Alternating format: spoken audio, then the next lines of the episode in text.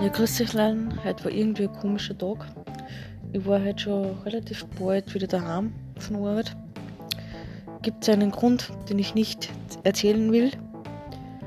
Ähm, und,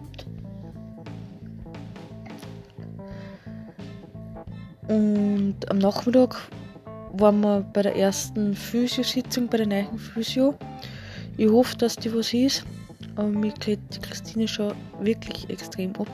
Liegt mir so im Herzen, ich kann es gar nicht sagen. Und ich hoffe, dass ihr wirklich bald wieder besser gehen wird. Und schauen wir mal, was morgen bzw. am Dienstag auf den Zug kommen wird. Denn es ist so, ich bin mit einem Corona-Positiven in Kontakt gewesen. Und deswegen ist es leider so, dass ich auch vorher heimgegangen bin.